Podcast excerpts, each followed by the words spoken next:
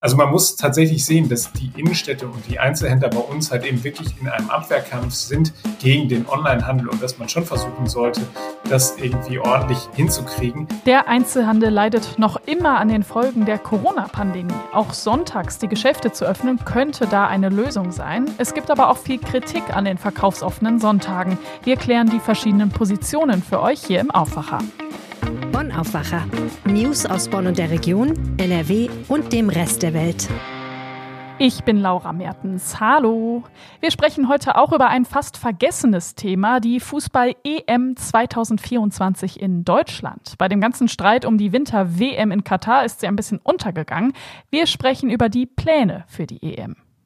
Wir fangen mit dem Nachrichtenüberblick aus Bonn an. Das Sea Life in Königswinter steht vor dem Aus und könnte schon Ende des Jahres schließen.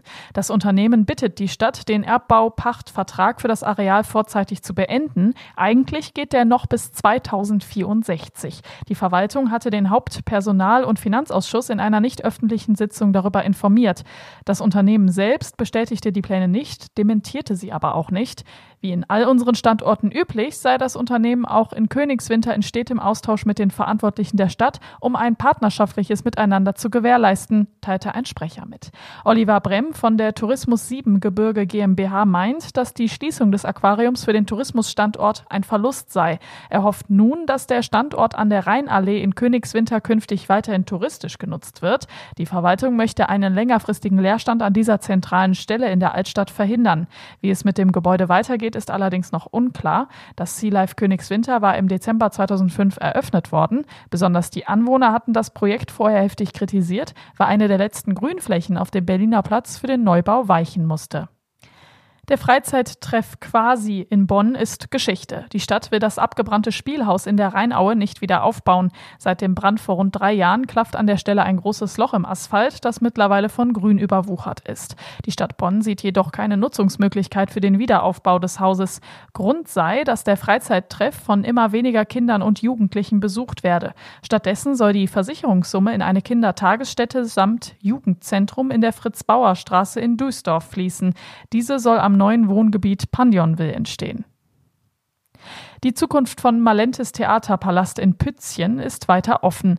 Nach Auskunft des Vizepressesprechers der Stadt Bonn, Mark Hoffmann, prüfen die zuständigen Fachämter der Stadtverwaltung das dritte Sicherheitskonzept für den Betrieb des Spiegelzeltes. Die ersten beiden Konzepte wurden wegen Bedenken beim Brandschutz als nicht genehmigungsfähig bewertet. Die Änderungen und Ergänzungen des dritten Sicherheitskonzeptes entsprechen den aktuellen Abstimmungen mit der Stadt über brandschutztechnische Maßnahmen zur Erlangung einer Baugenehmigung. Das teilte Malente Pressesprecher Pressesprecher Thomas Lenz mit. Der für heute festgelegte Premierentermin wurde vom Theaterdirektorium aufgrund der Unsicherheiten abgesagt. Wer Tickets für die Vorstellungen heute, morgen und am Sonntag hat, kann diese ab sofort telefonisch, per E-Mail oder im Ticketshop in der Friedrichstraße umbuchen.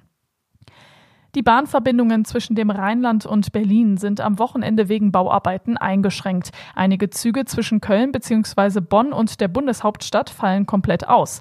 Auf anderen Linien gibt es Einschränkungen. Das teilte die Bahn mit. Grund für die Einschränkungen sind Bauarbeiten im Raum Dortmund.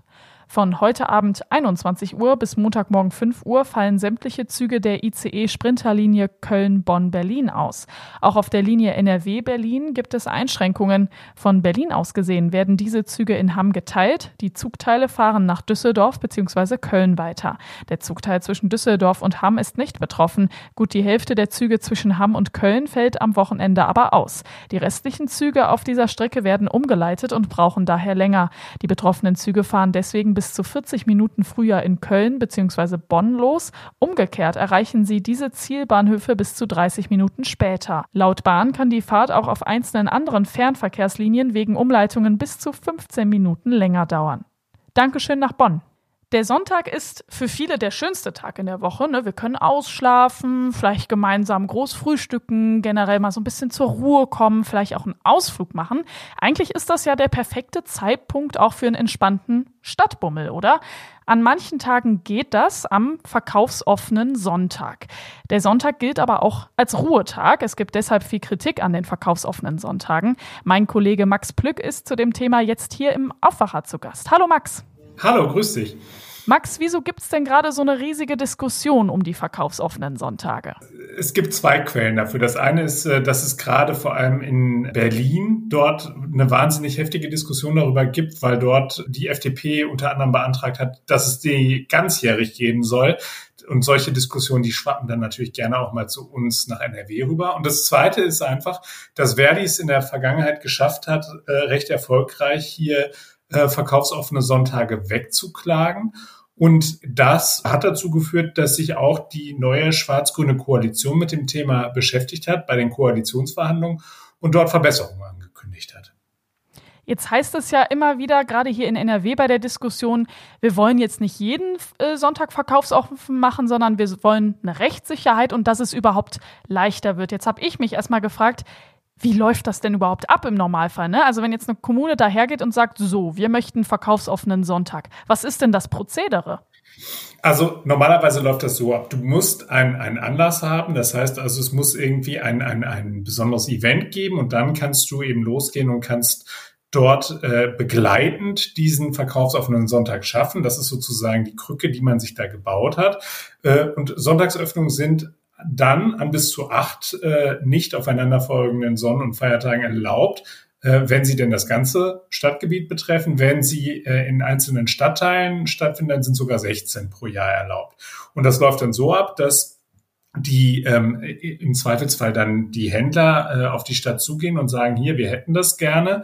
Dann gibt, wird im Rat dann ein entsprechender Beschluss herbeigeführt und dann muss die Stadt dann eine Last dann äh, auf den Weg bringen und darin dann eben regeln, dass an diesem bestimmten Tag dann auch nur zu einer bestimmten Uhrzeit, ich glaube, das ist zwischen 13 und 18 Uhr, dann die Geschäfte eben an dem Sonntag öffnen dürfen und damit dann eigentlich in dem vom Grundgesetz garantierten Recht äh, auf Sonntagsruhe dann halt eben abweichen dürfen. Das klingt jetzt nach ganz schön viel Papierkram und Bürokratie. Versuchen wir mal so ein bisschen die Diskussion selbst aufzudröseln. Was sagt denn eigentlich der Handel zu dem Thema? Weil der ist ja der Hauptbetroffene. Genau, die sind da auf jeden Fall ähm, sauer. Die sprechen davon, dass es ihnen die Zornesröte ins Gesicht treibt, äh, wenn sie dann wieder erleben, dass es äh, neue Klagen von Verdi gibt. Da ist es so, ich habe äh, gesprochen mit Peter Achten, das ist der Hauptgeschäftsführer beim Handelsverband NRW, und der macht jetzt halt eben Druck auf das Land und sagt, wir brauchen hier ganz schnell Klarheit, dass es dort eben eine, eine Lösung gibt, dass es äh, ein Verfahren gibt, bei dem man dann eben rechtssicher das beantragen kann, ohne dass es halt eben dann zu diesen Klagen von Seiten der Gewerkschaft kommt. Also wir hatten fest, der Handel will das. Wahrscheinlich natürlich auch, weil wegen Corona die Umsätze immer eingebrochen sind und die sich jetzt mehr Umsätze erhoffen. Ganz genau. Und äh, ein weiteres Argument in diesem Zusammenhang ist natürlich immer, man möchte eben dem 24-7 erreichbaren Onlinehandel was entgegensetzen und dort dann eben äh, noch weitere Möglichkeiten schaffen dafür, dass wir dann alle in die Stadt gehen und shoppen können. Ich finde, das klingt ja per se erstmal plausibel. Die Gewerkschaft Verdi, hast du ganz am Anfang schon angesprochen, ist aber dagegen und klagt auch dagegen, teilweise erfolgreich. Warum? Was haben die denn für ein Problem damit? Also die sind nicht per se dagegen, dass es Sonntagsöffnung gibt. Das muss man schon mal vorab sagen. Aber die, sie gucken ganz genau hin und sagen, die Sonntagsöffnung darf kein Selbstzweck sein. Das heißt also, man braucht einen Anlass, jetzt beispielsweise ein Stadtfest wäre sowas, äh, und dann könne man dann halt eben darüber nachdenken, dass man das begleitend ähm, stattfinden lässt. Die äh, Gewerkschaft Verdi hat natürlich in erster Linie das Wohl der Mitglieder im Blick, also der Beschäftigten, und sagt, die müssen auch eben zur Ruhe kommen können. Die haben auch ein Recht auf Freizeit und der Sonntag ist sozusagen der einzige garantierte freie Tag, den sie haben. Und deswegen sind sie da auf jeden Fall auf der Zinne. Und ich habe gesprochen dort mit der zuständigen Gewerkschaftssekretärin Astrid Rogge-Musal und die hat mir gesagt, dass sie den Eindruck haben, dass äh, die Politik dazu übergeht, eben so wischiwaschi, jetzt mit meinen Worten gesprochen, äh, da bei diesen Anlässen vorzugehen. Also das würde nicht ausreichend geprüft, dass es halt eben diese ordentlichen Anlässe gäbe. Und wenn dann Verdi zu dem Schluss kommt, das ist halt eben nicht rechtssicher, dann ziehen sie vor Gericht. Und man muss sagen, in der Vergangenheit haben sie auch häufig Recht bekommen. Hm, also schon ein bisschen schwierige Situation. Jetzt kommt in diese ganze Diskussion auch noch die Energiekrise mit rein. Die spielt auch eine Rolle. Wieso?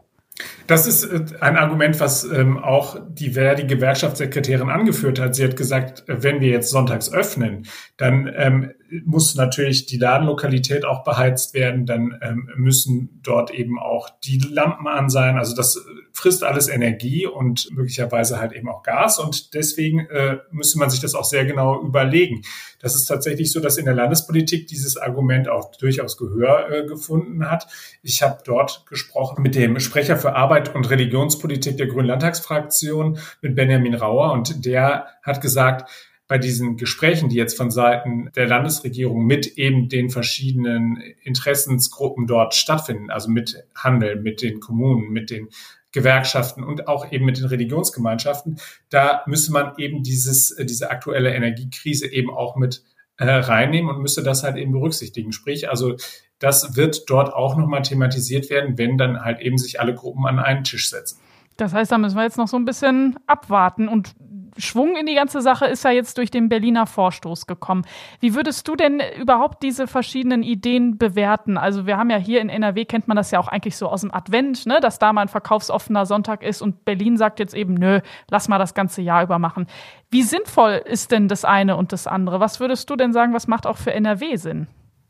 Also es ist ja so, wenn man Besuch von Freunden und Bekannten aus dem Ausland hat, dann äh, reiben die sich jetzt schon teilweise äh, erstaunt die Augen, wenn sie hier am Sonntag nicht einkaufen können. Das hat aber halt eben auch eine gewisse Tradition. Und ich glaube auch, dass das Argument, äh, man muss zur Ruhe kommen, durchaus auch Gewicht hat. Zumal es halt eben nicht nur bei uns im Grundgesetz drin steht, es steht auch in der Landesverfassung drin. Also insofern wird das schon recht schwer werden. Und mit den Kirchen haben wir da halt eben gemeinsam mit den Gewerkschaften doch auch eine ordentliche Phalanx, die sich dagegen zur Wehr setzen wird.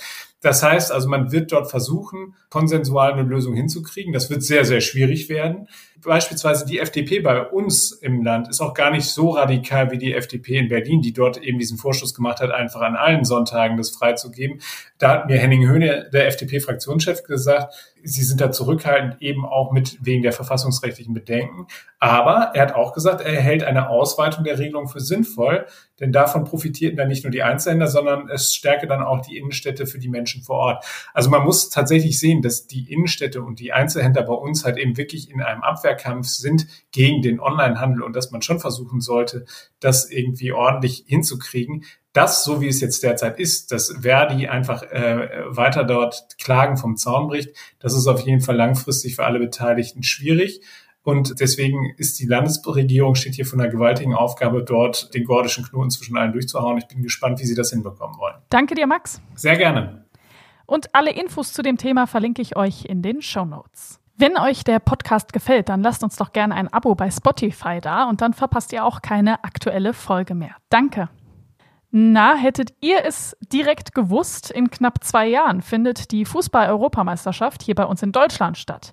Boah, haben viele gar nicht mehr auf dem Schirm. Darüber sprechen wir jetzt hier im Aufwacher, denn in Berlin im Bundestag ist der Fußball tatsächlich gerade total ein Thema. Hagen Strauß ist für uns in Berlin. Hallo. Grüß dich, hallo. Also ich muss ja zugeben, die EM 2024 in Deutschland, die habe ich jetzt gar nicht auf dem Schirm gehabt. Die Linken im Bundestag, die wollten jetzt schon mal einiges von der Bundesregierung dazu wissen. Die wollten wissen, wie die Vorbereitungen sind seitens der Bundesregierung, was die Fußball-Europameisterschaft 2024 angeht. Es sind 51 Spiele im Zeitraum vom 14. Juni bis zum 14. Juli. Und die Linke interessiert da vor allen Dingen, inwieweit sich die Bundesregierung da finanziell beteiligt. Und hat die Bundesregierung dazu jetzt auch schon was gesagt? Ja, die Bundesregierung hat äh, klargemacht, dass sie äh, dieses Turnier unterstützt. Sie hat den Verbänden, den Zuständigen der UEFA und dem DFB Garantien und äh, Unterstützungsleistungen äh, garantiert. Insgesamt, so geht aus der Anfrage hervor, sind es 18 Garantien und Unterstützungsleistungen, die man da vornimmt. Da geht es um den Bereich Geist, Schutz von geistigem Eigentum. Da geht es im Verkehrsbereich beispielsweise um Start- und Landezeitnischen während des Turniers, wahrscheinlich für Funktionäre und für Mannschaften. Da geht es um erleichterte Arbeitserlaubnisse und Erleichterungen bei Visa zum Beispiel. Es klingt für mich jetzt erstmal relativ normal. Klingt normal, ist auch so, ist eigentlich auch normal, wenn du so ein großes Turnier veranstalten willst, dann äh, haben die Verbände die Macht in der Hand und die haben natürlich Forderungen und wenn du das Turnier haben möchtest, äh, dann musst du diese Forderungen eigentlich auch weitgehend erfüllen. Was der Linke halt aufstößt, ist der steuerliche Aspekt, denn äh, die Verbände sind von der Einkommenssteuer und von der Körperschaftssteuer beispielsweise befreit worden. Das kann man machen, so sagt zumindest die Bundesregierung, das ist erlaubt, weil es sich um äh, eine Veranstaltung von großem öffentlichen Interesse handelt. Das stimmt ja auch, das ist die Fußball-Europameisterschaft. Wie viel da dem Fiskus dann verloren gehen, das ist natürlich Steuergeheimnis. Jetzt ist das beim Fußball immer so eine Sache. Ne? Man weiß nie, was da genau abgesprochen ist. Und klar, die Linken sagen jetzt, ey, wir brauchen hier dringend Transparenz in der ganzen Sache. Auch kritisiert die Linke, dass noch gar nicht klar ist, äh, wie viel Mittel eigentlich aus dem Bundeshaushalt zur Unterstützung dieses Turniers fließen werden. Für 2023 sind schon einige Millionen veranschlagt, beispielsweise 9,16 Millionen als Bundeszuschuss an die Stiftung Fußball und Kultur zwei Millionen Euro für Maßnahmen des Umwelt- und Klimaschutzes während der EM. Aber was dann im EM-Jahr 2024 wirklich äh, noch vom Bund gezahlt wird, ist völlig offen. Also da können wir uns auch noch auf große Diskussionen einstellen. Vielen Dank, Hagen Strauß, Parlamentskorrespondent in Berlin. Gerne. Jetzt gibt's für euch die Kulturtipps von Lothar Schröder. Liebe Leute, das kann doch wirklich nicht sein, dass die Hälfte aller Kulturveranstaltungen inzwischen ausfallen. Nicht wegen Corona, vor allem deswegen, weil viele sich in den zwei Jahren Pandemie angewöhnt haben, nicht mehr Museen zu besuchen, Konzerte oder Schauspielhäuser. Also ist dieser Kulturtipp zum Wochenende vor allem ein Appell, unbedingt wieder Kultur live zu sehen und zu erleben und zu besuchen. Und am besten mit diesen drei Tipps. Quickies heißt ein Programm des Düsseldorfer Komödchens. Das ist zwar schon ein bisschen alt, aber zum Programm gehört, dass es von Zeit zu Zeit aktualisiert und aufgefrischt wird. So heißt es schon im Untertitel Schnelle Nummern zur Lage der Nation. Und an diesem Wochenende ist es tatsächlich wieder soweit. Im Düsseldorfer Komödien am Kai- und Lore-Lorenz-Platz sind neue Quickies zu hören, zu sehen und zu erleben. Unbedingt hingehen. Dann ein Museum der ganz besonderen Art, das an diesem Wochenende seine große Jahresausstellung präsentiert. Das ist das Columbar-Museum in Köln, das erbaut wurde von dem großen Stararchitekten Peter Zumthor und das überbaut wurde über den Ruinen der Kirche von St. Columbar, das im Zweiten Weltkrieg zerstört wurde. Ein Konzept des Museums ist es, barocke Kunst mit moderner Kunst der Gegenwart zu konfrontieren und das ist völlig inspirierend. Also auch unbedingt nach Köln fahren und das Museum besuchen. Und schließlich ein Klassiker, die einzigartige Gelegenheit, die Christo-Ausstellung im Düsseldorfer Kunstpalast zu besuchen, bei der man das ganze Werk der beiden Verpackungskünstler Christo und Jean-Claude betrachten kann in einer großen Retrospektive. Das Museum liegt am Ehrenhof und die Schau ist zwar noch bis Januar 2023 zu sehen, dennoch wir kennen uns alle, wer das auf die lange Bank schiebt, geht am Ende doch nicht hin. Also unbedingt auch in die Christo-Ausstellung des Düsseldorfer Kunstpalast. Viel Spaß dabei. Und diese Nachrichten könnt ihr heute noch im Blick behalten. Der Bundesgerichtshof urteilt heute in einem Streit unter Wohnungseigentümern. Konkret geht es darum, ob in einem Schadensfall alle Eigentümer gemeinsam zahlen oder nur der Geschädigte allein. Viele Parkplätze in NRW bleiben heute leer. Zumindest werden dort keine Autos stehen. Beim Parking Day werden Parkplätze zum Sitzen für Gastronomie oder auch als Park genutzt. Die A1 wird heute Abend bei Münster voll gesperrt. Da wird eine Brücke abgerissen. Zwischen Münster-Hiltrup und Ascheberg wird die Autobahn auf drei Spuren ausgebaut. Die Sperrung dauert bis Montag um 5 Uhr. Der Freitag heute wird wolkig, dazu gibt es immer wieder Regenschauer, auch einzelne Gewitter sind drin bei 14 bis 17 Grad und auch das Wochenende wird ähnlich wechselhaft und grau. Es bleibt nass bei 13 bis 16 Grad. Und das war der Aufwacher vom Freitag, dem 16. September. Ich bin Laura Mertens. Schön, dass ihr mit dabei wart. Bis bald. Ciao.